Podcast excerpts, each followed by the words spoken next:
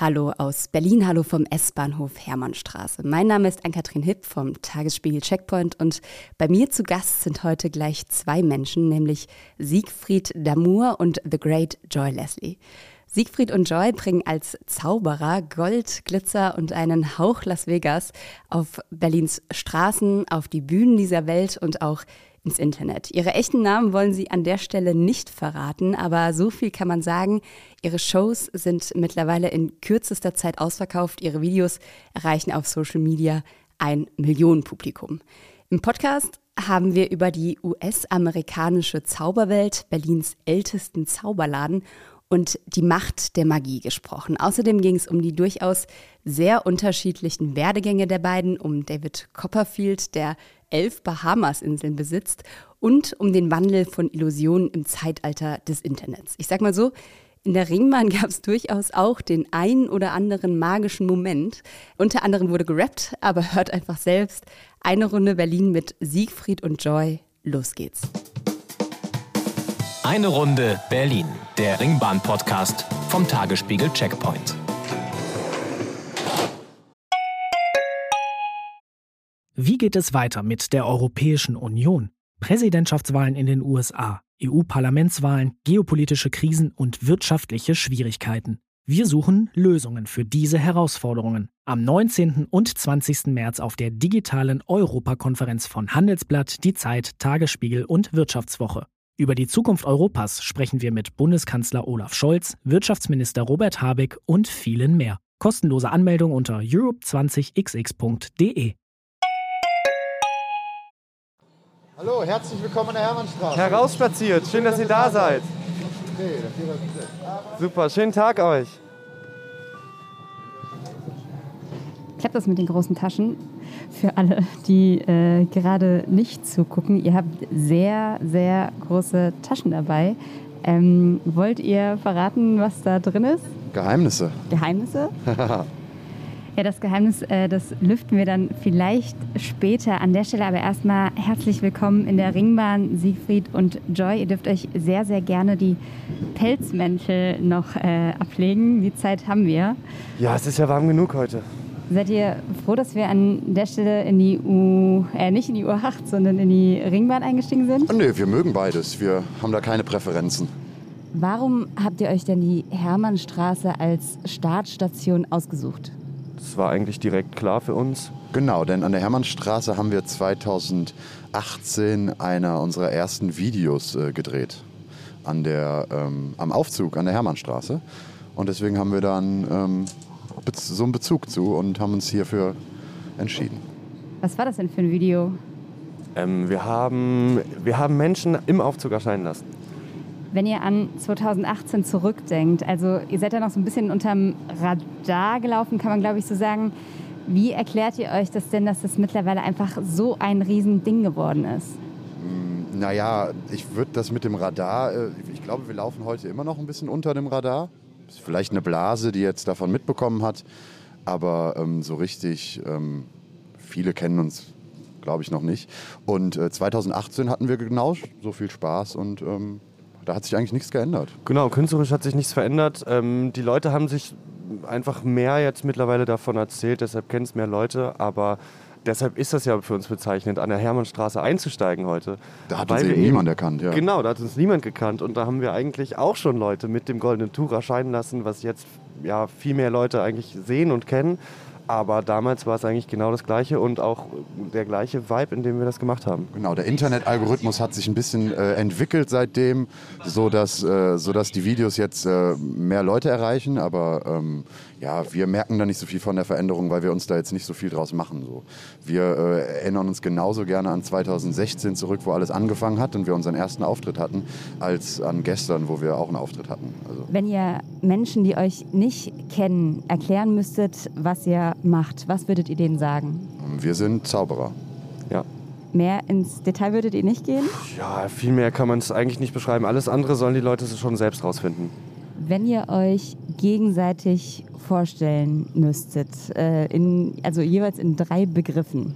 Guck nicht so erschrocken. Ja, das ist ja gar kein Problem. Das ist ja die Frage, welche drei Begriffe ja, man jetzt sagt. egal, ja. Alle, alles ja, möglich. Joyce, Joyce auf jeden Fall. Joyce wahnsinnig kreativ. Ähm, Joy ähm, versprüht immer eine ganz besondere Euphorie und ähm, hat ganz viel spontanen Ideenreichtum. Siegfried ist sehr äh, fein, ähm, sehr äh, überlegt und äh, immer ähm, charmant.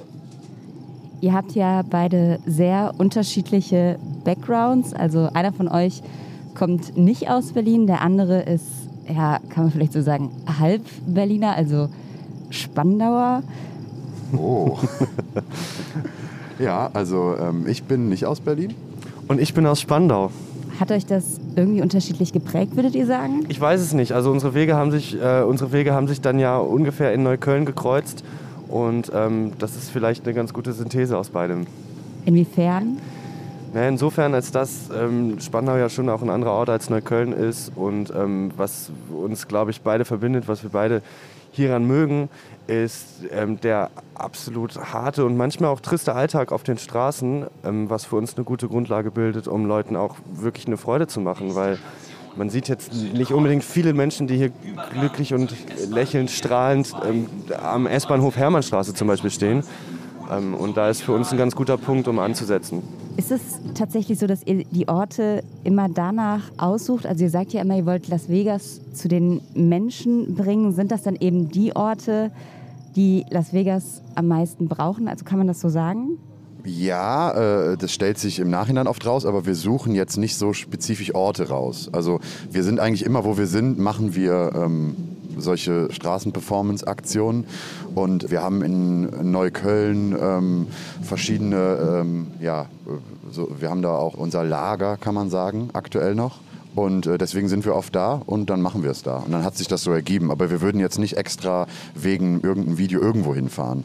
Ähm, auch wenn wir auf Tour sind in den Städten, dann gehen wir jetzt nicht dahin, wo irgendwie ähm, die Orte sind, äh, die, die, vielleicht am meisten für die Stadt sprechen, sondern da, wo wir eben sind. Und das kann dann manchmal ähm, ganz unspektakulärer Ort sein, der dann eben durch uns ähm, glamourös wird. Genau, und je unspektakulärer der Ort, ähm, desto größer ist natürlich der Effekt am Ende. Ich würde einmal kurz auf das Lager zu sprechen kommen. Wie groß ist das denn? Also ist das sehr groß? Steht dann da irgendwie alles voll? Wie muss man sich das vorstellen? Um ehrlich zu sein, sind wir gerade auf der Suche nach einem neuen Lager. Also, also wenn ihr was wisst, Leute. Findige Immobilienhaie, wenn ihr diesen Podcast hört, äh, schickt uns eure Angebote. Ähm, ja, so ein Zauberlager ist voll mit Zauberrequisiten aus verschiedenen Generationen und ähm, ja, das, ist, das kann man gar nicht so wirklich beschreiben. Ja, es ist, es ist bunt, es ist ein bisschen chaotisch, ähm, es ist unübersichtlich. Also im weitesten Sinne kann man sagen, nichts davon ist wirklich sortiert. Ähm, und es gibt viele Kostüme, ähm, ja, viele Kostüme sind auch dabei. Wo und wie findet ihr denn eure Utensilien und eure Kostüme? Ähm, das ist auch, äh, also ist wirklich unser größtes Geheimnis, wo wir unsere Kostüme haben. Wir werden sehr oft gefragt. Wir könnten wahrscheinlich eine Boutique eröffnen, deswegen reden wir da nicht so wirklich drüber. Und ähm, Requisiten, ja, wir, wir sind viel unterwegs. Es gibt manchmal wirklich so klassische äh, Auflösungen von irgendwelchen ZauberInnen, die quasi aufhören zu zaubern und oder sterben und dann ganz viel ähm, Requisiten haben die dann relativ kostengünstig zu erstehen sind. Und das, da das findet man dann, also angenommen, ein Zauberer stirbt und hat einen Nachlass, den findet man dann ne, wo? Naja, darüber kann man erfahren. Es gibt ja auch so eine, es gibt ja auch eine Community, es werden auch Flohmärkte organisiert. Ähm, die Person kennt eine andere Person ähm, und da ergeben sich halt natürlich manchmal Sachen. Man kann Illusionen gebraucht kaufen, manche Sachen sind selbst gebaut, selbst entwickelt. Ähm, da gibt es eigentlich gar keine Regel und gar keine Norm. Aber viele unserer Requisiten haben eine besondere Geschichte und sind jetzt nicht einfach irgendwo ähm, äh, gekauft, sondern die sind uns irgendwie in die Hände gefallen und ähm Kannst du so eine Geschichte, die dir vielleicht irgendwie besonders im Kopf oder Herz oder wo auch immer verankert ist, ja, also generell das Thema ähm, Blumen, weil in Zauberkreisen äh, sind Blumen eigentlich verpönt heutzutage, so Federblumen. Und deswegen werden sie auf so Zauberflohmärkten oft äh, verramscht, obwohl die eigentlich sehr, sehr wertvoll sind und auch mal wertvoll waren. Und da haben wir schon die schönsten, ähm, verschiedensten ähm, Exemplare erstanden und sind wirklich glücklich darüber. Wie kommt das, dass das verpönt ist? Naja, es, ist, äh, es wird in der Zauberszene allgemein nicht mehr als modern wahrgenommen, weil das wirklich um die Jahrhundertwende früher eigentlich aufkam. Federn wurden äh, bemalt und als Blumen sozusagen erschienen lassen von Zauberern. Und ähm, das ist in der modernen Zauberei so gesehen, äh, wird das nicht mehr gemacht. Deshalb wollen ZauberInnen die gar nicht mehr benutzen. Und ja, im Gegensatz zu uns. Ja, wir wollen äh, wir, äh, jede Blume, die wir irgendwo sehen, die äh, kaufen wir oder kriegen die teilweise sogar geschenkt, hinterhergeschmissen ähm, und äh, sind da sehr froh drüber. Ja, Geschenke ist sowieso so ein Ding. Die Geschichte war eigentlich zu schön, um sie nicht auch nochmal im Podcast zu erzählen. Ihr habt ja. vorhin auch äh, erzählt, dass ihr mal eine Torte geschenkt bekommen, also dass ihr öfter was geschenkt bekommen habt, unter anderem mal eine Torte. Ja, ach so genau. Wir haben eine Torte geschenkt bekommen und da war mit Marzipanglasur ein goldenes Tuch drüber gelegt. wir, haben das, wir, haben den, wir haben das beide aber nicht verstanden. Wir haben dann irgendwann diese Torte einfach so an, angeschnitten und gegessen und als sie fast aufgegessen war, haben wir gemerkt, dass darunter irgend noch was geschrieben war und äh, das eigentlich ein ähm, das war eine Systemtorte. Das war eine Zaubertricktorte, genau. Und das haben wir nicht erkannt. Wir dachten, es wäre eine goldene Torte und sie hat sehr gut geschmeckt. Es ist ja generell auch so in Sachen, wenn man es so nennen will, Fantum. Ähm, jetzt gerade um die Weihnachtszeit ist es zumindest auf eurem Social-Media-Kanal auch auffällig gewesen, aber wahrscheinlich ist es auch vorher schon die ganze Zeit präsent gewesen, dass wahnsinnig viele Leute sich von euch inspirieren lassen und eure Tricks nachmachen. Also von irgendwie den kleinen Stöpseln, die dann mit dem goldenen Tuch plötzlich zaubern, bis hin zu den Eltern, die im Krankenhaus ihren Kindern eine Freude machen wollten. Ja, das ist äh, Wahnsinn. Also wir kriegen täglich, wir können das nicht mehr ähm, alles sehen. Also es sind, wir sagen 100 Videos täglich. Wo ihr markiert werdet dann quasi. Ja, markiert in der ganzen Welt. Und äh, das ist total schön, äh, dass wir da so viel ähm, inspirieren und äh, die uns damit auch wieder inspirieren und das so einen ähm, schönen Effekt hat, weil das ist das, was wir machen wollen.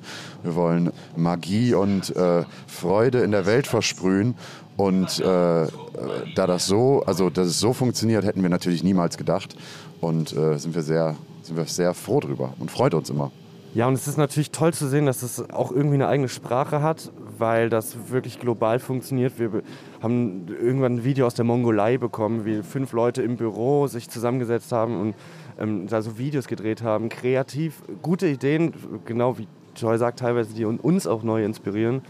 Ähm, aber wie wir auch sehen, dass das durch Generationen geht, dass äh, Enkelkinder für Großeltern zaubern und andersrum, dass Familien sich plötzlich miteinander beschäftigen mit einem analogen Spiel, sich gegenseitig eine Freude machen. Am Ende lachen immer alle. Und dass Magie so ansteckend sein kann, ist für uns ähm, ja, überraschend zu sehen gewesen, aber natürlich schön und großer Antrieb. Und äh, viele, äh, gerade Kinder oder Familien, die schreiben uns, ist ja auch eher so ein Trend in anderen äh, Ländern, äh, ihre Kinder zu filmen und äh, hochzuladen. Aber wir kriegen natürlich auch super viele Nachrichten von Leuten, die sich wirklich einen ganzen Nachmittag mit irgendeinem Bettlaken beschäftigt haben, draußen im Wald und äh, irgendwie so Illusionen gemacht haben und damit rumgespielt äh, haben. Und das äh, ja, freut uns sehr. Was glaubt ihr denn, worin besteht dieser Zauber, dass dieses, diese Magie so um die Welt fliegt? Ist es, weil es simpel auch ist auf eine Art und Weise? Ja, wir beschreiben das ähm, eigentlich nicht selbst. Ähm, das überlassen wir den anderen. Was ist denn für euch Magie? Magie ist äh, ja ein Moment, äh, mit dem man vielleicht in dem nicht rechnet, äh, überrascht zu sein, zu staunen und ähm, selbst für einen Moment aus dem Alltag gerissen zu werden. Und der kann sowohl mit wirklichem Magie, also mit, mit, mit Tricks ähm, passieren, Dinge, die man nicht erklären kann, aber auch durch Lachen. Würdet ihr sagen, ist Berlin ein magischer Ort? Ja, für uns ist jeder Ort magisch. Und äh, das ist ja auch unsere Mission, in jedem Ort das Magische zu finden. Der, der unmagischste Ort äh, hat für uns äh, immer auch super viel Magie, weil gerade da erwartet niemand, ähm, so überrascht zu werden. Und gerade hier in der U-Bahn, äh, S-Bahn, ist es ja auch, alle, äh, ich schaue mir rum, alle schauen in ihre Handys, alle sind mit ihren Gedanken irgendwo und ähm, hier würde niemand damit rechnen, dass jetzt äh, eine große Illusion passiert. Ähm, und das ist ja, und das ist das, was Magie halt auch schafft. Magie kann Leute miteinander verbinden. Wir merken das, wenn wir im öffentlichen Raum zaubern. So wie jetzt in der Situation, alle Menschen sind für sich. Und wir machen zum Beispiel einen Trick und die Leute haben ein gemeinsames Erlebnis. Die waren einmal kurz im Moment, sind einmal kurz draußen, freuen sich, haben vielleicht eine gemeinsame eine Gemeinsamkeit erlebt. Die lachen alle zum Beispiel gemeinsam drüber. Wir steigen wieder aus und sehen aber, es bilden sich Gespräche. Die Leute sind plötzlich eine Gruppe und eine Masse, die ein Erlebnis teilen. Und ähm, das ist ein ganz großes Ding von Magie. Ich habe in der Vorbereitung ein Interview äh, gelesen, was Neil Patrick Harris, also wer ihn nicht kennt, das ist quasi der How I Met Your Mother Barney Star, was er mit David Copperfield geführt hat, der, glaube ich, auch für euch so eine Art Idol ist, kann man, glaube ich, so sagen, oder? Ja, ist eine Legende, ja. ja. Und er hatte ihn quasi gefragt, ob Magic still relevant ist, also ob Magie immer noch relevant ist. Und David Copperfield hatte geantwortet, mehr denn je. Und das fand ich irgendwie eine sehr interessante Aussage. Er hat das so ein bisschen damit begründet, dass er gesagt hat, dass Magie quasi per Definition unseren Glauben an das stärkt, was eigentlich alles noch möglich ist. Gerade in der Welt, wo man eigentlich glaubt, alles zu wissen, weil man ständig irgendwie in jedem Moment informiert und was weiß ich, was alles ist. Würdet ihr da mitgehen? Auf jeden Fall, weil in der Informationsgesellschaft äh, wollen die Leute immer aufgeklärt sein. Das ist ganz natürlich. Und Zauberei schafft halt wirklich auch erwachsene Leute wieder in den Zustand eines Kindes zu bringen, was man ja, kleine Kinder kann man ja faszinieren mit ganz natürlichen Sachen. Wenn diese S-Bahn jetzt plötzlich fährt, das kann ein zweijähriges Kind ja gar nicht, gar nicht verstehen, wie das funktioniert. Und dieses Staunen, diese, dieses Wundern ähm, über Sachen irgendwie wieder hervorzubringen. Und, ähm, und gerade jetzt, wo eben alles im Internet nachgeguckt werden kann und äh, soweit ist, da ähm, ist es noch umso schöner und wichtiger denn je, sowieso. Ist es auch schwieriger denn je? Gerade weil man im Zweifel alle Tricks oder wie auch immer im Internet nachgucken kann? Oder kann man das auch gar nicht? Naja, es kommt äh, drauf an, was man für, ähm, äh, ja, ob man, ob man, davon Angst hat. Also wir, wir lassen auch zu. Also wir würden auch Tricks erklären, wenn man es unbedingt wissen will, weil damit zerstören wir die Illusion der Person, die das wissen will. Ähm, wir sind da jetzt nicht so, dass wir ähm, Angst haben, dass Leute rausfinden, wie was funktioniert. Äh, weil wir eher auch ein Gefühl vermitteln, ein magisches. Und äh, vielleicht unterscheidet uns das von anderen Zaubershows, dass wir, dass die Tricks nicht vor uns stehen, sondern wir stehen da und wir, wir, wir, wir, wir machen Tricks, aber die Tricks sind nicht im Vordergrund. Genau, die Tricks benutzen wir sozusagen als Stilmittel, ähm, um was in Leuten zu bewegen, sei es staunen oder lachen oder sich wundern oder gemeinsam zu sein. Aber klar, in dem Punkt, was du sagst, also wir kennen ja auch ZauberInnen, die so wirklich äh, Tricks machen, auch im Internet. Und da ist es super schwer geworden, weil alle Kommentarspalten alles erklären. So. Und man kann eigentlich keinen wirklichen Zaubertrick mehr machen, ohne dass er nicht erklärt wird im Internet. Genau, auf der anderen Seite fördert das natürlich in dem Sinne die Kunst, als dass sich natürlich ZauberInnen mehr und mehr neue Tricks und neue Tricktechniken auch ausdenken müssen. Das heißt, sie müssen kreativer werden und diesen Wandel hat ja Kunst schon immer gehabt, gerade in der Zauberei, die früher ja sehr, sehr analog war. Ähm, und in dem Sinne ist es natürlich auch auf irgendeine Art förderlich. Und da vielleicht auch nochmal, um auf deine Frage zurückzukommen, warum unsere Videos oder das aktuell so ähm, den Leuten so viel gibt. Und was wir auch festgestellt haben ähm, am Anfang, als wir damit angefangen haben, dass die Leute eben keine Zaubertricks sehen wollen im klassischen Sinne, sondern viel mehr interessiert sind, äh, darüber zu lachen und ähm, irgendwie auch zu sehen, wie ein Trick funktioniert. Wir zeigen auch manchmal, wie Tricks funktionieren, so von hinten irgendwelche Illusionen. Und äh, das finden die Leute viel schöner und das teilen sie dann eben. Und äh, gerade bei diesen ganzen Videos mit den ganzen Leuten, das ist ja, es ist oft auch wirklich eine gute Illusion, aber in den meisten Fällen ist es nicht perfekt. Aber deswegen machen es auch so viele nach. Die Hürde, die Barriere ist sehr, sehr niedrigschwellig, äh, sich mit einem Tuch zu beschäftigen und irgendwelche witzigen oder magischen Momente zu schaffen. Und äh, das, ähm, ja. Genau, es muss, nicht, es muss nicht perfekt sein und vor allem haben wir auch in den Videos gemerkt, den Menschen geht es auch um die Reaktion der anderen Menschen auf Zauberei. Also am Ende geht es nicht immer nur um den Trick an sich und auch nicht um uns an sich, es geht um die, es geht um die Menschen, was die dabei erleben. Und ähm, das ist eigentlich auch ganz, ganz schön zu sehen, dass es Leuten auch um andere Leute am Ende geht. Ja, ich glaube, ihr hattet auch mal gesagt, dass es letztlich Zauberei einfach verbindet. Also Menschen verbindet, ne? Ja, total.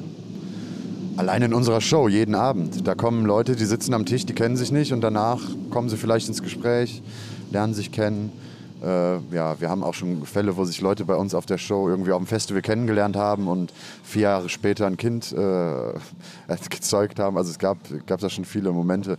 Ähm, ist jetzt natürlich nicht nur wegen unserer Show, aber es kann diese Show zulassen, weil man eben in äh, manchen Momenten so staunt, dass man um sich guckt und einfach mit irgendjemandem darüber reden will und so ganz einfach ins Gespräch kommt über, ja, über eine Sache, die man vorher so nicht gedacht hätte.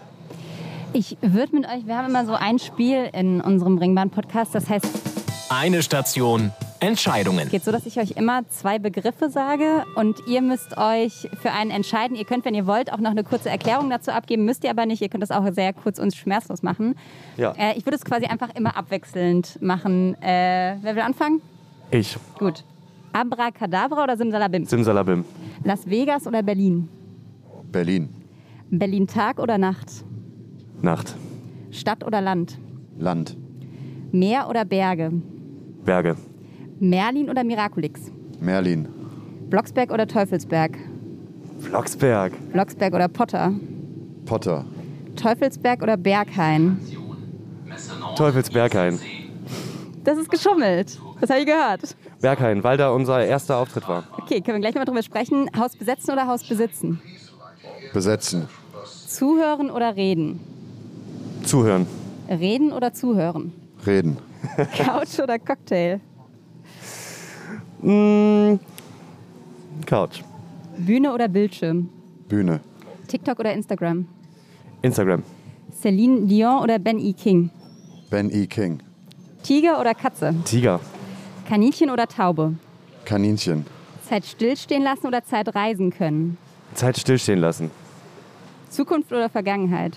Zukunft, Gold oder Glitzer? Glitzer. Groß oder klein? groß, Optimist oder Realist? Optimist. Kopf oder Bauch? Kopf, Bauch oder Kopf? Bauch. Das finde ich interessant. Können wir darüber kurz sprechen? Seid ihr, ist der eine Kopfmensch und der andere Bauchmensch bei euch? Ich glaube, ehrlich gesagt, wir sind beide beides. Was braucht Zauberei mehr? Ist es mehr eine Kopfsache oder mehr eine Bauchsache? Ja, je nachdem, weil Zauberei auch so ein breites Feld ist, kann man, glaube ich, mit beiden punkten. Ich glaube auch, äh, gute Zauberei braucht eigentlich wirklich beides. Weil der Kopf ist gefordert bei Sachen wie Tricktechniken und wie Übung und solchen Dingen. Aber Bauch äh, ist entscheidend für das, was es dann am Ende bewirken soll in den Menschen. Ich habe bei Wikipedia einmal äh, den Eintrag bei Zauberei gelesen und da stand, um eine Illusion zu erreichen, gelangen eine Vielzahl unterschiedlicher Techniken zur Anwendung. Und da gab es eine sehr große Aufzählung. Psychologie, Ausnutzung von Wahrnehmungslücken, Kunstgriffe, optische Täuschungen, trickreiche Apparaturen, Ablenkung, Ausnutzung gemeinhin unbekannter physikalischer Zusammenhänge und mathematischer Gesetze. Und da dachte ich kurz, also Zauberei klingt wirklich auch, also da klang das so Wie eine Wissenschaft. wirklich Ja. wie eine Wissenschaft, ja. Aber ähm, ja, da ist viel dran. Also ich konnte in jedem Begriff auch ähm, sofort eine bildliche, hat sich eine bildliche. Ist Zauberei denn wirklich so eine Art Wissenschaft oder kann das im Prinzip jeder lernen? Ihr habt jetzt auch eine Show gemacht, wo ihr im Prinzip den Kleinsten das Zaubern beibringt. Ich glaube, grundsätzlich kann das jeder und jede lernen. Es ist ein bisschen, ja, also technisch kann man es vergleichen auch mit Klavierspielen. Techniken kann jeder Mensch lernen. Am Ende geht es natürlich darum, wie viel Spaß hat und Freude hat man dabei, das zu kommunizieren. Es ist eine kommunikative Aufgabe und das Potenzial hat aber wirklich jede Person. Ja, genau. Und äh, was dieses Kommunizieren ist halt das Auftreten ne, an sich. Also ob eine Person jetzt gerne in der im Mittelpunkt stehen will und so Sachen aufführen will, ist immer noch was anderes. Und da äh, bricht es dann oft ab. Also es gibt viele Kinder, die gerne zaubern, aber das dann nie vorführen und dann verlieren sie irgendwann die Freude dran. Aber theoretisch ja, kann jede Genau. Person zaubern. Weil Zaubern ist, Zaubern ist extrem performativ, anders als Klavierspielen zum Beispiel. Man kann ja super für sich selbst Klavier spielen. Beim Zaubern lebt es wirklich davon, das für die Menschen zu machen, weil die Illusion ja gar nicht da ist, in dem Moment, wo man selbst weiß, wie der Trick funktioniert. Wer war euer erster Zuschauer jeweils oder Zuschauerin? Mama. Wahrscheinlich auch meine Familie. Ihr habt ja sehr unterschiedlich angefangen. Siegfried, du hast ja wirklich so die alle Zauberspiele quasi schon durchgespielt, seit du relativ jung bist. Ich habe nochmal nachgeguckt. Die Bild-Zeitung hatte auch über dich geschrieben. und hatte, glaube ich, 2014 äh, gesagt, schon mit fünf Jahren begann er zu zaubern. Er ist einer der besten Magiere Deutschlands. Du warst auch irgendwie Jugendmeister in allgemeiner Magie zur Musik. Mhm. Und hast auf dem Geburtstag von dem Sohn von Matthias Schweighöfer gezaubert. Erinnerst du dich an all die Dinge noch? Ja, ich erinnere mich daran, genau, ich habe klassisch angefangen zu zaubern, hatte immer eine große Leidenschaft für die Kunst an sich und ähm, habe wirklich in jungem Alter auch so Wettbewerbe gemacht und ja, hatte da auch einen gewissen technischen Ehrgeiz und war dann insofern sehr froh, als ich Joy kennengelernt habe, weil sich dadurch unsere Kunst gemeinsam wirklich nochmal entwickelt hat. Ja. Du kommst ja sozusagen dann aus der ganz anderen Ecke, nämlich bist Quereinsteiger. Ja, genau. Im Zaubern bin ich Quereinsteiger, aber auf der Bühne stand ich auch schon als Kind. Als? Ach, ich bin im Theater aufgewachsen und äh, im Karneval. Und da hatte ich schon äh, auch in frühen Jahren ähm, Auftritte auf der Bühne. Das heißt doch Fastnacht. Äh, Fastnacht? Das hast du ich glaube, da hast du, da hast du was verwechselt. Das habe ich noch nie gehört. ich auch nicht. Ähm, kommt da auch deine Faszination für Kostüme her? Ähm, ja, vielleicht. Ja, kann man so sagen. Ich habe mich sehr früh, sehr oft verkleidet als Kind und äh, mag das auch heute noch. Was waren so deine Top-Kostüme? Kleider. Kleider? Hm? Glitzernde?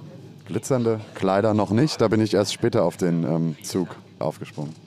Ähm, ihr habt ja gerade eben schon kurz drüber gesprochen bei dem Entweder-Oder-Spiel, dass euer erster Auftritt oder euer erster gemeinsamer Auftritt im Berghain war, was erstmal ja, in der Berghain, interessant klingt. Genau, in der Berghain-Kantine. Mhm. Ähm, das klingt dann nicht mehr so interessant, aber ist natürlich auch noch interessant, weil es ja auch äh, das Berghain ist. Und äh, genau, da war ein Konzert, auf dem ich einen Auftritt hatte unter meinem äh, Solo als The Great Joy Leslie. Und äh, Siegfried ist damit hingekommen und wir haben uns spontan dann äh, entschieden, gemeinsam auf die Bühne zu gehen. Das war unser erster Auftritt. Der hat zehn Minuten gedauert und ähm, wir haben in den zehn Minuten alles Mögliche ausprobiert, was wir so zu, zu, der Zeit hatten. Und ja, es war in Ordnung. Und da ist es so ein bisschen auch entstanden, dass wir dachten, okay, das könnten wir ja wieder machen. Und jetzt tourt ihr damit um die halbe Welt gefühlt. Ja. War das erwartbar? Nee, äh, das haben wir nicht erwartet.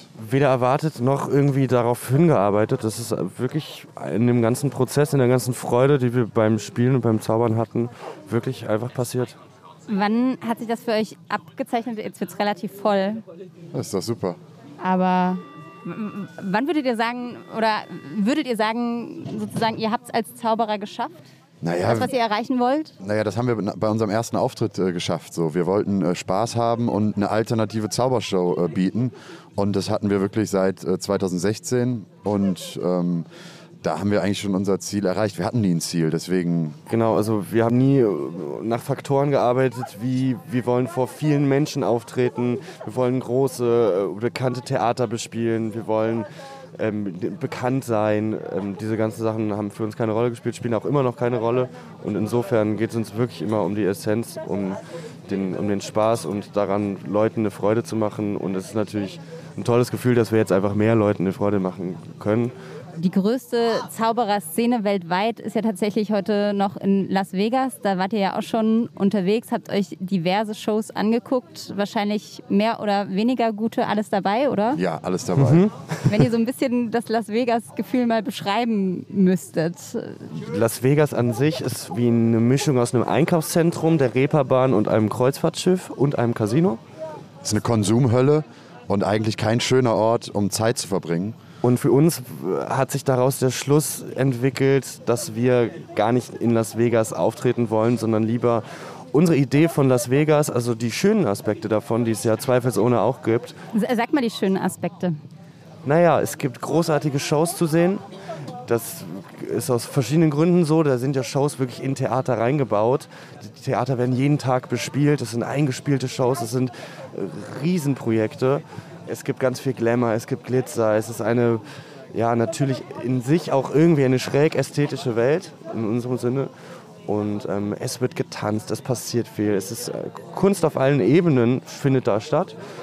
Und ja, diesen Glamour und dieses, dieses Gefühl, was man auch in diesen Shows da hat, das wollen wir an die Orte nach Deutschland bringen und gar nicht selber nach Las Vegas. Wolltest du noch was ergänzen? Ja, nicht nur nach Deutschland. Wir bringen äh, Las Vegas überall hin, auch nach Las Vegas. Wir haben ja auch in Las Vegas gespielt, äh, off-Strip, in einem kleinen Nachtclub und äh, wo auch eigentlich kein Glamour herrscht. Und, äh, Wie kam das zustande? Seid ihr da hingegangen und habt gefragt, dürfen wir mal oder kamen die auf euch zu? Ja, wir haben über Internet eine Zauberin kennengelernt, Stacy Stardust. Und die hat äh, so eine Varieté-Abend gemacht und da wurden wir dann eingeladen, weil wir haben gesagt, hey, wir sind in Las Vegas, hast du eine Idee? Und sie hat gesagt, ja, kommt doch vorbei. Und dann sind wir da aufgetreten. Vor 14 Leuten, äh, nachts irgendwann und es war wirklich schön. Gibt es sowas wie einfaches und schweres Publikum? Ähm, nee, wir ähm, urteilen nicht über Publikum. Also für uns ist Publikum, manchmal sind sie euphorisch, manchmal nicht, manchmal brauchen wir länger, um uns zu etablieren, manchmal gab auch Momente, da äh, kam es nicht so gut an, aber für uns ist es nie so ausschlaggebend, wie der Abend war. Es ist auch ein Riesenfehler, als aus KünstlerInnen-Sicht äh, den Fehler beim Publikum zu suchen, denn das Publikum hat nie Schuld. Ihr wart ja, glaube ich, auch bei einer Show von David Copperfield, Ja. der euch auch kannte. Ja, Wie war die Show? Die war äh, allein aus dem Grund, dass David Copperfield so eine Ikone war, wahnsinnig, ihn live zu sehen. Aber es war, nat- es war eher wie so ein Theaterstück über David Copperfield mit ihm in der Hauptrolle. Da ist natürlich ein Unterschied von den 90er-Jahre-Glanz, den er hatte, auch damals in seinen Live-Shows. Aber es war für uns einfach ein sehr ähm, ja, wundervoller Moment. Ja, und es war schön zu sehen, dass ähm, David Copperfield jetzt auch in äh, höherem Alter trotzdem noch offensichtlich ganz verbissen ist, eine gute Show zu machen. Wie alt ist der denn mittlerweile? Weißt du? Ja, irgendwas zwischen 50 und 80. Grob geschätzt. Reicht Ende mir noch mal 60 nach. oder so, ich weiß es nicht. Ja, okay. Älter auf jeden Fall schon ein bisschen. Ja, und er spielt jeden Tag zwei Shows irgendwie, am Wochenende teilweise drei. Ähm, das ist völlig wahnsinnig, weil er müsste das eigentlich nicht machen. Und da sieht man aber, wie er die Magie liebt und dass er das wahrscheinlich macht, bis es nicht mehr geht. Also was mir wirklich nicht bewusst war, wie absurd reich David Copperfield ist. Also ich glaube, der hat ja eine Milliarde auf seinem Konto, äh, hat zehn Inseln auf den Bahamas. Ja, der ist. Ja, der spielt halt 680 Shows im Jahr. Ne? Ja, ist Wahnsinn. Ja, ja, Aber und die Tickets kosten auch, ja. Ja, der ist, ist unglaublich. Und deswegen, er macht es nicht wegen dem Geld, er macht das. Ich, der hat auch Kinder und Familie. Der hat dann irgendwann ein Interview mal gesagt, äh, in der Pandemie, so, so lange habe ich, also oft habe ich meine Kinder noch nie gesehen. Und äh, ist auch seltsam. Also wir, man ver- versteht das auch nicht, aber man hat in der Show gesehen, es ist ihm alles so wichtig, wie die Tricks rüberkommen und der ist ja so verbissen. Der liebt die Magie einfach. wenn solche Tricks wie wir lassen die Freiheitsstatue verschwinden oder David Copperfield geht durch die chinesische Mauer, wenn man sich das als Zauberer anguckt, fängt man dann an, darüber nachzugrübeln, wie das funktioniert? Wir haben eher darüber nachgegrübelt, ob wir das nicht mal mit dem Fernsehturm machen. Und? Wie ist das Fazit ausgefallen? Ja, wir werden äh, bald anfangen, ähm, Public Stunts zu machen. Und da wollen wir auch den Fernsehturm verschwinden lassen. Wie geht es weiter mit der Europäischen Union? Präsidentschaftswahlen in den USA, EU-Parlamentswahlen, geopolitische Krisen und wirtschaftliche Schwierigkeiten. Wir suchen Lösungen für diese Herausforderungen. Am 19. und 20. März auf der digitalen Europakonferenz von Handelsblatt, Die Zeit, Tagesspiegel und Wirtschaftswoche. Über die Zukunft Europas sprechen wir mit Bundeskanzler Olaf Scholz, Wirtschaftsminister Robert Habeck und vielen mehr. Kostenlose Anmeldung unter europe20xx.de.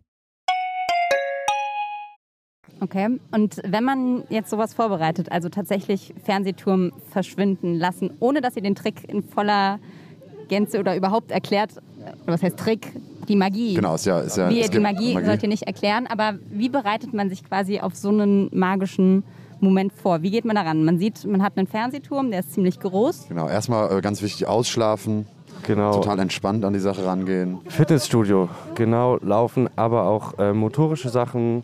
Ähm, dann Was, ja, was trainiert man so man im Fitnessstudio? Als Finger, Finger, Finger? viel Fingerübung. Fingerübungen, ähm, Massage, wir gehen oft und ja, am Ende kommt es natürlich auch auf städtische Sachen an. Es sind organisatorische Herausforderungen.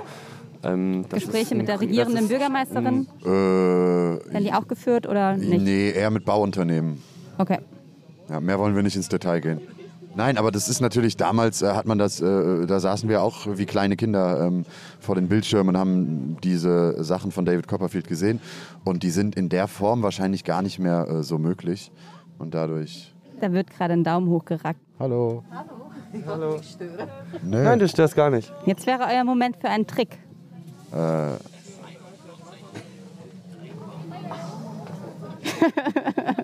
Wie hat dir das gefallen? Auf einer Skala von 1 bis 10? Zehn natürlich. Vielen Dank. Bitte. Seht euch das häufig, dass Leute wahrscheinlich ohne Kostüm weniger als mit Kostüm. Ja, das ist das Schöne. Also mit Kostüm werden wir überall auf der Welt erkannt mittlerweile. Das ist ein bisschen, äh, ist total witzig. Also wir waren dieses Jahr an vielen Orten und ob das in Kanada, Las Vegas, äh, Los Angeles, Rumänien, Belgien, England. England, eigentlich werden wir ähm, im Umkreis von 500 Metern in Kostüm überall erkannt. Und das Schöne ist eben, wenn wir es ausziehen, gar nicht mehr. Und äh, das gibt uns auch so eine Freiheit. Aber es passiert jetzt auch, dass immer mehr Leute auch zu unseren Shows reisen. Aus allen möglichen Ländern, auch aus Frankreich oder aus Schweden, aus Georgien teilweise. Morgen kommt jemand aus Brasilien in die Show. Hat sich Genau, angemeldet quasi äh, genau. bei euch. Und die verstehen dann auch in der Show natürlich kein Wort. Allerdings ist das auch nicht so wichtig, weil unsere Show an sich extrem visuell ist und weil Zauberei eben halt eine eigene Sprache spricht. Aber wir wurden letztes Jahr eingeladen aufs äh, Glastonbury Festival und da haben wir dann zum ersten Mal eine 60-Minuten-Show auf Englisch gespielt, die auch einfach äh, super Spaß gemacht hat und äh, dadurch auch total gut ankam. Die Leute in England haben gedacht, die ersten Minuten, dass wir ähm, Engländer sind, die vorgeben, Deutsche zu sein. Haben sie gesagt, oder was? Und dadurch äh, war es dann noch witziger, weil in England äh, ist ja eher die Überzeugung, dass Deutsche keinen Humor haben. Und das war der Grund, warum sie das dachten. Ja, und wenn sie dann über uns lachen und dann haben sie gedacht, das war so eine ganz komische Metaebene. Die Fallhöhe ist größer. Ja. Aber wir haben gemerkt, dass es dadurch natürlich dann super ist, weil die dann auf einmal merken, ey, die kommen aus Deutschland und wir lachen über die. Und äh, allein das ist schon Magie für die in England. Äh, genau, wir spielen in London in sechs Wochen. Ist schon ausverkauft. Äh, genau, wahnsinnigerweise über Nacht, vier Shows und in sehr kleinem Theater. Also wir fangen da auch sehr, sehr klein an, um eben das zu fühlen von Anfang an. Wie hier auch in Berlin. Da haben wir auch angefangen, vor 50 Leuten zu spielen und nicht sofort vor 500. Ich glaube, das gehört dazu, zu einem Prozess äh, in England, weil das ist ja trotzdem noch ein sehr neues Feld für uns. Und äh, auch äh, in Englisch die Show ist jetzt nicht so, dass wir das ähm, Einfach so aus dem Hut schütteln. Wir wollen, wir wollen wirklich, dass, sich, dass Leute die Show sehen und sich gegenseitig davon erzählen und sich weiter erzählen. Dieses Mundpropaganda-Ding ist für uns eine ganz wichtige Sache immer gewesen. Und das probieren wir jetzt natürlich auch in England. Wir freuen uns, wenn sich in London was rumspricht und wir wiederkommen können. Und ähm, wir glauben fest daran, dass das funktioniert. Und England hat für uns eben eine besondere Historie, weil da Magie noch ein bisschen äh, glanzvoller war als in Deutschland. Und es da wirklich tolle Magier gab, die uns auch inspiriert haben. Zum Beispiel?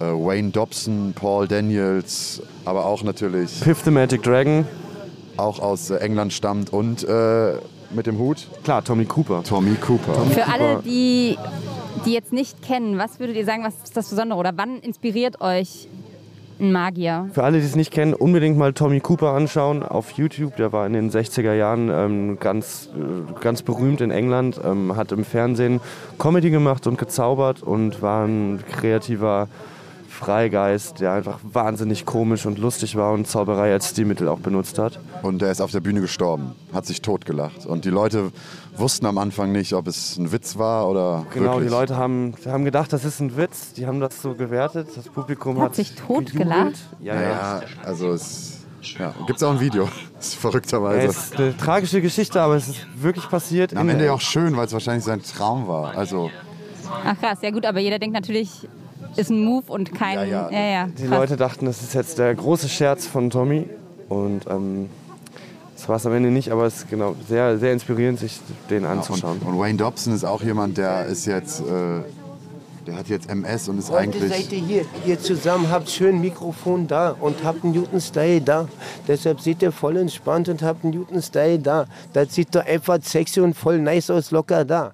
Deshalb wisst ihr ganz genau, Berliner kannst du dann machen, den Ding wunderbar. Deshalb wisst ihr ganz genau, ihr habt ein gutes Outfit da. Deshalb seid ihr auch nice und voll entspannt da. Deshalb diese lila Jacken sind einfach geil und einfach sexy da. Deshalb wisst ihr ganz genau, ihr habt ein gutes Outfit da. Deshalb ist Danilo und ist halt einfach ein Musiker hier, Straßenmusiker da. Wenn ihr 50 Cent, 1 Euro hättet, würde ich mich freuen. Also ein Lied haben wir noch nie gerappt. Wow, Wow, Unbedingt. vielen Dank. Ey, vielen, vielen Dank. Bitteschön, bitteschön, bitteschön. Wahnsinn. Bitteschön, bitteschön. Ja. Dankeschön. Ey, dank dir. Danke, Danilo. Das war wahrscheinlich das Highlight dieses äh, Beitrages. Vielen, vielen Dank. Das ist ja wunderbar. Soll ich euch noch einen kleinen, kleinen Rap geben oder was? Äh, vielleicht fällt dir noch ein Reim ein auf Siegfried und Joy. Siegfried und Joy, die sind doch nicht treu. Die wissen doch gar nicht, was abläuft heute, heutzutage. Die sind doch nicht treu und die sind nicht neu. Die sind doch äh, ausgebraucht, die sind ausgeleiert überall in unserem Bezirk. Das wisst ihr ganz genau. Das schmeckt doch gar nicht die Leute mehr. Die sind doch schon alt und ausgebraucht, einfach hier und wunderbar her.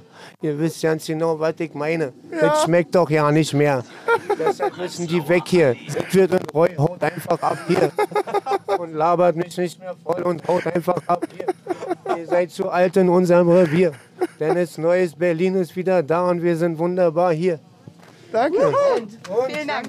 Wundervoll, super. Okay, dafür kriegst du mindestens noch 2 Euro. Das war mein Zweigeld, das war mein Kleingeld, sorry. Fünfer. Kannst du mir auch Fünfer geben? Ich würde dir alles geben, wenn ich willkomme. Hier, da hat er bestimmt was. Das war doch nice, oder? Ja, das, Das war war super. super. Das war sehr nice. Danke, Ja, total. Danilo.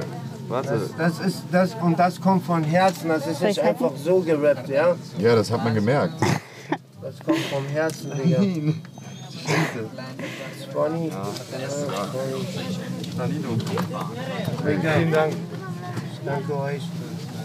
Ich wünsche euch ein gesundes Danke. Jahr und alles Gute, ja? Ja. Bleib wie du Tschüss. bist. Tschüss, tschüss. Zeit. Ciao, mach's gut. Zieht durch, was ihr macht, ja? Ja. Und wunderbar, richtig geiler Style, muss ich einfach sagen. Ciao. Ist das das erste Lied in eurem Leben, was euch gewidmet wurde?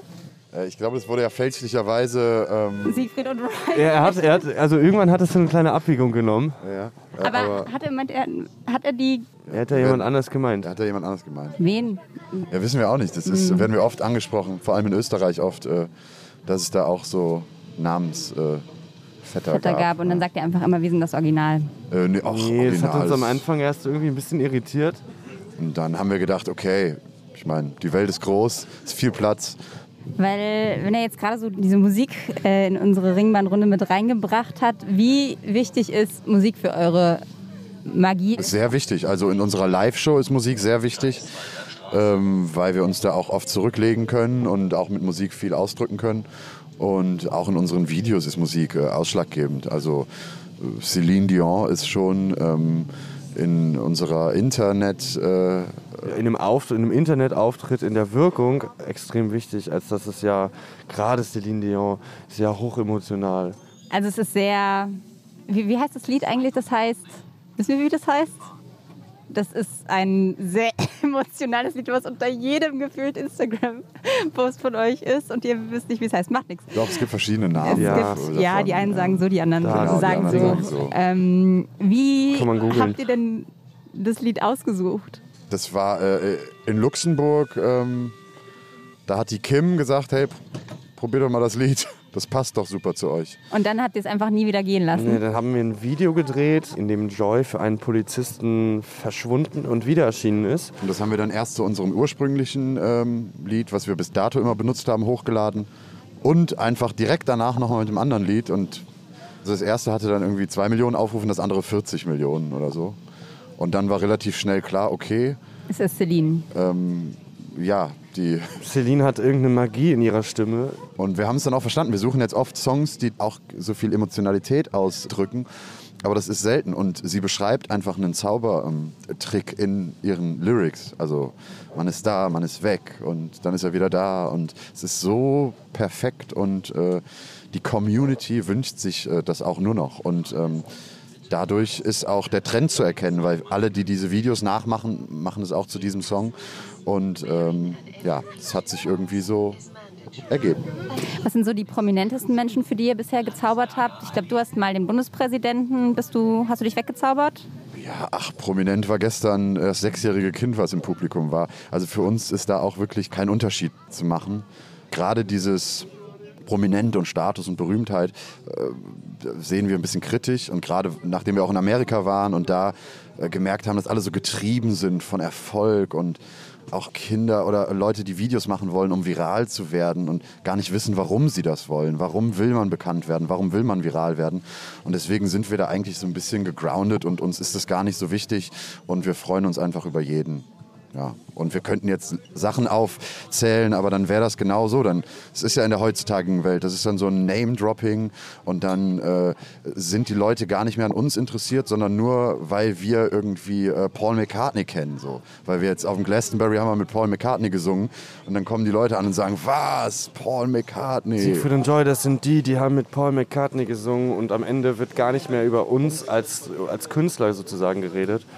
Und ähm, ja, aus, dem Grund.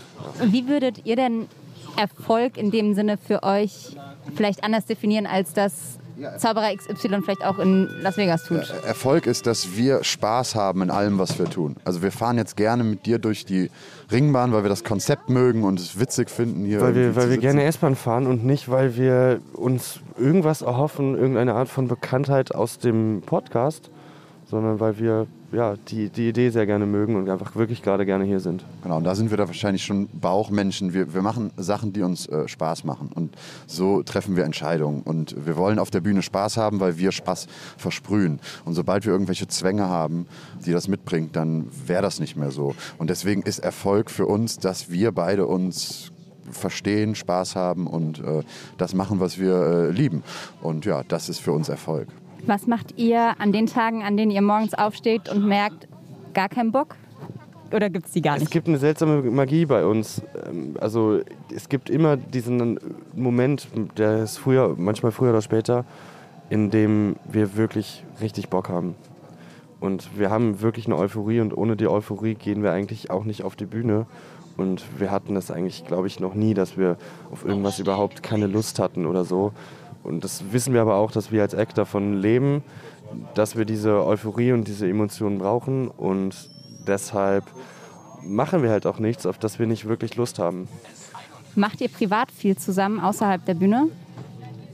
Im letzten Jahr gab es nicht so viel außerhalb der Bühne. Das vermischt sich. Das heißt aber, ihr müsst schon auch euch wirklich ganz schön gut verstehen, wenn ihr so viel zusammen macht. Ja, und das kann man jeden Abend auf der Bühne sehen. Genau, weil das ist ja auch ein bisschen, ich meine jetzt auch, jetzt, jetzt sind wir, ähm, ja, wir, wir, Wir verbringen unglaublich viel Zeit miteinander und wir verstehen uns gut und wir ergänzen uns auch gut. Hat man denn dann überhaupt noch ein Leben außerhalb der Zauberei? So ja, ähm, die Sache ist, wir können uns jetzt so ein bisschen das Leben gestalten. ne? Das letzte Jahr war ein bisschen viel, weil auch nach der Pandemie natürlich viel aufgeschoben war und das heißt, es gab viele Termine, die die wir machen mussten, dann kam viel dazu, sowas wie die Weltmeisterschaft, äh, wo wir teilgenommen haben, das, hat sich, das hätte eigentlich zwei Jahre vorher sein sollen. Und Das war jetzt im letzten Jahr, ne? Genau, im ja. letzten Jahr und dann auch noch so ein paar Auftritte und deswegen war letztes Jahr relativ voll und wir fangen jetzt aber an, Stück für Stück äh, weniger zu planen, sodass wir auch mehr äh, Freizeit haben und äh, auch ein Privatleben aufbauen können. Genau. Auf der anderen Seite ist es natürlich auch so, dass Leute, die in einem 9-to-5-Job zum Beispiel sind, sich auch immer wieder auf Urlaub und äh, solche Dinge freuen. Und für uns ist natürlich Tour auch in gewisser Weise Urlaub. Wir sind letztes Jahr durch Südtirol gefahren, ähm, hat- hatten da Auftritte. Wir erleben natürlich unglaublich viel, wenn wir gemeinsam auf Tour sind. Und ähm, dadurch haben wir gar keinen, nicht diesen üblichen Drang nach Urlaub oder nach mal rauskommen, weil wir das eigentlich miteinander sehr, sehr viel erleben und dadurch vermischt es und hat nicht den Anschein eines Berufs, den wir ausüben, sondern das, ist, das gehört zu unserem Leben, das wir gestalten, einfach dazu. Und wir sehen das auch nicht als Arbeit, heute Abend auf die Bühne zu gehen, sondern eben als äh, Glück, dass wir das machen können, dass da Leute kommen, die sich dafür interessieren, die Lust haben, mit uns so einen Abend äh, zu verbringen und sich darauf einzulassen. Und äh, ja, das ist wunderschön. Habt ihr einen Lieblingsmagischen Moment? Jeder. Jeder. Du hast ja gerade, Joyce, schon kurz über diese Weltmeisterschaft äh, gesprochen. Vielleicht können wir da mal so einen Ticken nochmal eintauchen in die Zauberer-Szene, weil ich glaube, das ist was, was den Leuten oder mir zumindest überhaupt nicht bewusst war, dass es da ja wirklich, ja, wie gesagt, eine ganze Szene gibt. Es gibt äh, verschiedene Turniere, es gibt eben diese Weltmeisterschaft, es gibt dann auch nochmal vorher die deutsche Meisterschaft. Genau, es gibt, also der, äh, es gibt erst Vorentscheide für die deutsche Meisterschaft. Wenn man da gewinnt, dann kann man sich qualifizieren für die deutsche Meisterschaft. Was ihr auch getan habt. Genau, und dann waren wir bei der deutschen Meisterschaft und äh, da kann man sich dann qualifizieren für die Weltmeisterschaft. Und wie stelle ich mir das vor? Also was sind da so für Naja, Typen? sind, ist das äh, ein genau, es ist- Querschnitt ja, der ist- Gesellschaft? Ist das Das ist, äh, sagst du gut, das ist ein Querschnitt der Gesellschaft. Ich meine, Zauberei ist oft einfach auch ein bisschen elitär. So. Generell Meisterschaften ja auch. Das ist ja in jedem Sportbereich so. Ne? Man muss sich immer Sachen anschaffen und schon irgendwie ein Schnitt der Gesellschaft, aber irgendwie natürlich auch nicht, wenn man die Gesellschaft jetzt hier betrachtet, in der Bahn. Aber ja, da sind irgendwie alle vertreten und man hat da zehn Minuten Zeit, eine Darbietung ähm, vorzuführen. Es gibt verschiedene Sparten. Es gibt ähm, Comedy, da sind, darin sind wir angetreten. Es gibt Kartenzauberei, ähm, Mentalzauberei, Großillusionen. Ähm, es gibt, glaube ich, zehn verschiedene Sparten. Ähm, die sind unterteilt in Bühne und Close-up, also quasi Zauberei nah dran am Tisch. Und ähm, ja, man qualifiziert sich sozusagen für eine Sparte, hat zehn Minuten Zeit, präsentiert das vor einer Jury. Ich glaube, die war auch so zehnköpfig und vor Fachpublikum. So ähm, Meisterschaften finden immer im Rahmen eines Kongresses statt und im Fall der Weltmeisterschaft waren dann da, glaube ich, 2000 Zauberinnen und Zauberer, die dann da natürlich auch sich diese Wettbewerbe gerne anschauen, wie wir das auch gemacht haben, weil man da technisch gesehen die besten Zaubernummern und die neuesten ähm, Inventionen der Welt sozusagen sieht. Weil das wäre jetzt auch meine Frage gewesen, sind das quasi oft ähnliche Tricks, die anders gut ausgeführt werden? Oder Ja. sind das komplett unterschiedliche Dinge, die dort gemacht werden?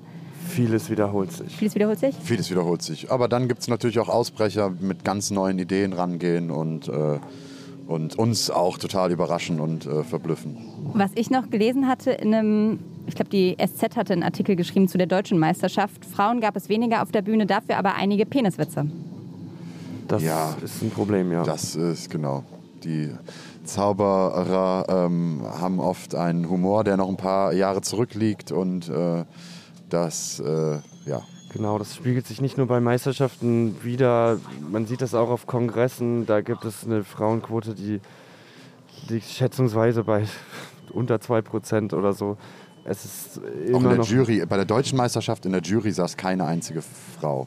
Und, Und das war wirklich krass. Also, war, wir haben das gesehen, als wir ankamen und dachten, das, das kann ja nicht wahr sein im Jahr 2022. weil die Männer, die da saßen, waren auch nicht äußerst qualifiziert. Also Genau. das ist jetzt nicht so, dass du sagst, okay, also es gibt keine Frau, die Das war da... jetzt nicht nur David Copperfield, die da saßen. Ja, nee, und äh, das ist ja, man kann ja auch aus anderen Sparten äh, kommen und das war echt schon äh, ziemlich äh, krass. Und das, ist, ja, auch, ist, auch einfach, ist auch einfach nicht schön zu sehen, weil wir wissen ja, wo es herkommt. Die, ähm, die, die, das hat ja seinen Ursprung eigentlich so um die Jahrhundertwende mit der zersägten Jungfrau, mit diesem Trick, als Frauen im, in Zaubershows objektiviert wurden. Und seitdem hat sich das dann so gewandelt bis in die 70er Jahre rein, wo es dann so Common Sense war, dass dann die eigene Frau die Assistentin ist, die immer so die Tabletts und Requisiten bringt und die abgespielten Requisiten dann abräumt in so einem Glitzerkleidchen. Also das war immer der Status einer Frau in der Zauberei und dass sich das jetzt noch nicht so geändert hat. Es gibt ja Vereine, die Zauberei fördern, die Treffen veranstalten und so und es ist ein bisschen schwierig, dass Frauen so wenig gefördert werden. Aber wandelt sich das denn mittlerweile? Also gibt es diese Ja. klassischen Assistentinnen noch so oft oder ist es dann eher, dass das naja, die gibt es immer noch, aber guck mal irgendwie Fernsehen an. Also das ist, ist ja überall, ARD, ZDF, die machen ja nur sowas. Alle Fernsehzeitungen haben eine nackte Frau auf dem, auf dem Cover. Ne? Das ist, ist ja, kommt ja irgendwo her. Oder in den Shows hier, dann sind da irgendwie alle Promis und Barbara Schöneberger. Und das ist ja äh, überall so, zieht sich durch. Und das ist so verrückt, weil gerade im Öffentlich-Rechtlichen beschäftigt man sich ja mit dieser ganzen Debatte. Aber dann, 20.15 Uhr, ändert sich gar nichts. Und ähm, so ist das dann eben auch in der Zauberei. Ne? Wenn sich das hier in diesem großen Mainstream noch nicht ändert, dann äh, aber ändert sich da das eben dann noch zeitverzögerter. Aber es gibt viele Frauen, gerade auch in Berlin, die anfangen zu zaubern. Lass doch mal ein Name-Dropping in dem Sinne machen. Gibt es eine Frau, wo ihr sagen würdet in Berlin, die besonders gut zaubert? Naja, wir haben jetzt im Dezember in unserer Weihnachtsshow, die wir machen, eine, ähm, eine- eine Frau zu Gast gehabt. Jana Felicitas heißt sie. Eine unglaublich talentierte Zauberin, die eine wahnsinnig magische Nummer hat, auch preisgekrönt. Ähm, und Die amtierende deutsche Meisterin. und Magierin des Jahres auch. Und ja, die bewundern, bewundern wir wahnsinnig für die Kunst und die ist wahnsinnig akribisch. Die kommt ohne Stereotypen aus und ähm, ja, ist wirklich ganz, ganz, ganz, ganz Aber wichtig. sie wird auch immer Kunst. gefragt, wer hat denn die Nummer geschrieben und so. Also sie wird trotzdem nicht ernst genommen, obwohl sie eine äh, unglaublich gute Nummer hat, ausgezeichnet ist, hat sie trotzdem noch äh, zu kämpfen mit diesen ganzen Vorurteilen. Und das ist äh, total verrückt. Ist denn die Berliner Szene diverser als anderswo? Kann man das sagen? Oder wie, wie ist so die Berliner Zauberlandschaft aufgestellt? Ich glaube, dafür sind wir generell zu wenig in so Szenen, in so Zaubererszenen vertreten, um das jetzt wirklich sagen zu können. Aber wir kennen ein paar zaubernde Frauen in Berlin und ähm, ja, tauschen uns auch wahnsinnig gerne aus. Gerade im Zauberkönig in Berlin äh, ist ein Zaubergeschäft, die haben so eine kleine Open Stage im Hinterzimmer und da äh, treten auch, kommen auch immer mehr Frauen, die auftreten und ähm, ja, das ist schon zu beobachten, dass sich da was tut. Und das super ist. Und ich habe teilweise einen Auftritt gesehen von einer Frau, die hatte ihren irgendwie zweiten, dritten Auftritt und das war schon viel besser als irgendwelche Männer, die das seit zehn Jahren machen. Der Zauberkönig, den du gerade angesprochen hast, äh, das ist der Laden im Prinzip für Zauber- und Genau. Scherzartikel. Ja, Zauber- und, Und Scherzartikel. Den Ja. gibt es schon seit 1884. ja, ist einer der ältesten Zauberläden der Welt. Und ich glaube auch der einzige Zauberkönig, der quasi noch existiert. Und in dem, dem Zusammenhang, weil es einer der ältesten der Welt ist, habe ich mich auch gefragt, ist Berlin, gerade wenn man sich das auch historisch anguckt, einer der Ursprungszauberorte? Ich glaube, Zauberei generell gibt es ja schon irgendwie seit 1700 Schlag mich tot. Ich habe gelesen, Goethe soll seinem Enkelkind auch irgendwie einen Zauberkasten geschenkt haben. Ja, ja, Berlin hat auch gerade im alten Friedrichstadtpalast, da waren auch relativ früh schon äh, große Zaubershows oder ZaubererInnen-Shows vertreten. Ich weiß nicht, wo es den Ursprung hat, das ist ja immer so eine Frage. Aber Berlin hat da, glaube ich, historisch auch schon einiges ähm, gemacht. Ja, wahrscheinlich war es gerade so in diesen 20er Jahren, wo irgendwie Show, Revue, stelle ich mir vor, dass da auch viel Ja. Genau, also da, wo viel war. Kunst und Kultur stattfindet, ist natürlich auch Zauberei vertreten und Berlin war ja immer schon bekannt dafür und das hat sich so ein bisschen durch die Jahre gezogen. Und selbst, ähm, was auch gerade erwähnt hat, mit dem Friedrichstadtpalast, der war auch in der alten DDR, haben die riesige Zauberproduktionen gehabt. Ähm, obwohl man sagen muss, dass der Ursprung der Zauberei doch eher auch so ein bisschen in Amerika und England auch liegt, wo um die Jahrhundertwende herum riesige, also gigantische Tourproduktionen auch waren. Also die, im, der Ursprung der modernen Zauberei im Sinne von den Unterhaltungsshows, der ist, glaube ich, eher dort zu finden. Was würdet ihr denn sagen, worin hat sich denn Zauberei über die Jahre am meisten gewandelt? Ja, schon auf jeden Fall auch die Zugänglichkeit. Ne? Also früher äh, war das ja so selten, dass man wirklich einen, einen echten, also solche magischen Momente hautnah live erlebt. Und heutzutage mit Internet und Fernsehen ähm, hat sich das in der Zugänglichkeit verändert. Dadurch zaubern viel mehr Menschen und dadurch wird auch viel mehr gezaubert. Ja. Und ich glaube, verändert hat sich auch das, äh, das Erleben der Menschen. Früher haben noch vermehrt Leute auch wirklich daran geglaubt. Wir erinnern uns an Uri Geller, der sich in Fernsehsendungen gesetzt hat und Leuten, verbogen hat. Genau, Leuten erzählt hat, er hätte, könnte mit seinen mentalen Kräften Löffel verbiegen ähm, oder entführte Kinder wiederfinden und damit relativ viel Schaden auch angerichtet hat, weil eben global Leute daran geglaubt haben. Und das ist eigentlich ein sehr positiver Aspekt in unserem Kopf, in der jetzigen Gesellschaft, dass es eben nicht mehr so glaubhaft ist, sondern wirklich mehr als Unterhaltungsform wahrgenommen wird. Muss Magie politisch sein? Ich glaube, Ich frage, weil ihr unter anderem auch ja AfD-Plakate weggezaubert und Danger Dan auf die Bühne gezaubert habt.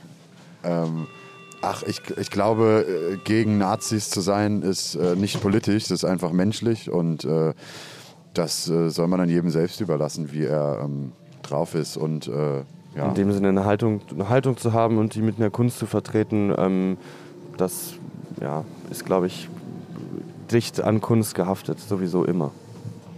Wenn wir so einen Blick, weil wir jetzt schon Richtung Ende fahren, in die Zukunft nochmal der Magie werfen würden, wird Technik da nochmal eine ganz andere Rolle spielen? Versucht ihr die, du lachst? Also es wird ja wahrscheinlich nochmal tausend andere Möglichkeiten dadurch geben, magisch. Ja, ja, auf jeden Fall. Also Technik, Technik ist für die Zauberei ähm, ja, Fluch und Segen. Genau, Fluch und Segen.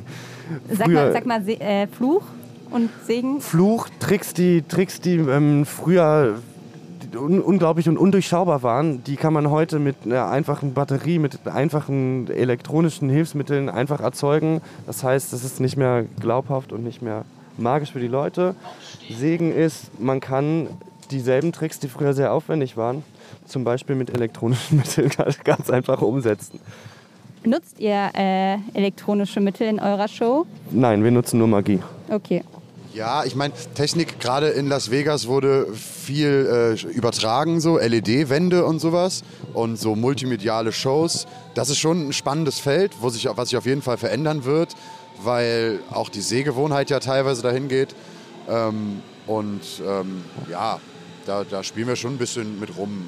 Bestimmt in der Zukunft, jetzt noch nicht, aber ähm, ja. Und grundsätzlich sind wir an allem interessiert, was, ähm, was die Show und das magische Erlebnis der Leute irgendwie besser machen könnte. Und da genau ist das ja im Grunde gar nicht wegzudenken. Wenn ihr in Berlin alles zaubern könntet, was ihr euch vorstellen oder auch nicht vorstellen könntet, was würdet ihr in Berlin als erstes so zaubern?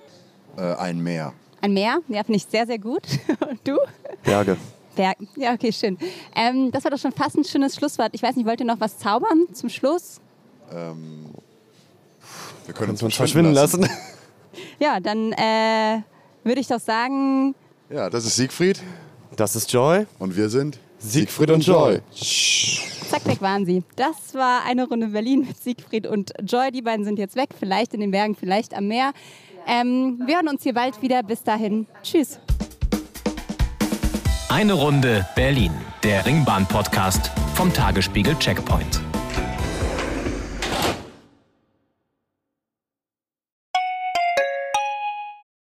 Wie geht es weiter mit der Europäischen Union? Präsidentschaftswahlen in den USA, EU-Parlamentswahlen, geopolitische Krisen und wirtschaftliche Schwierigkeiten. Wir suchen Lösungen für diese Herausforderungen. Am 19. und 20. März auf der digitalen Europakonferenz von Handelsblatt, Die Zeit, Tagesspiegel und Wirtschaftswoche.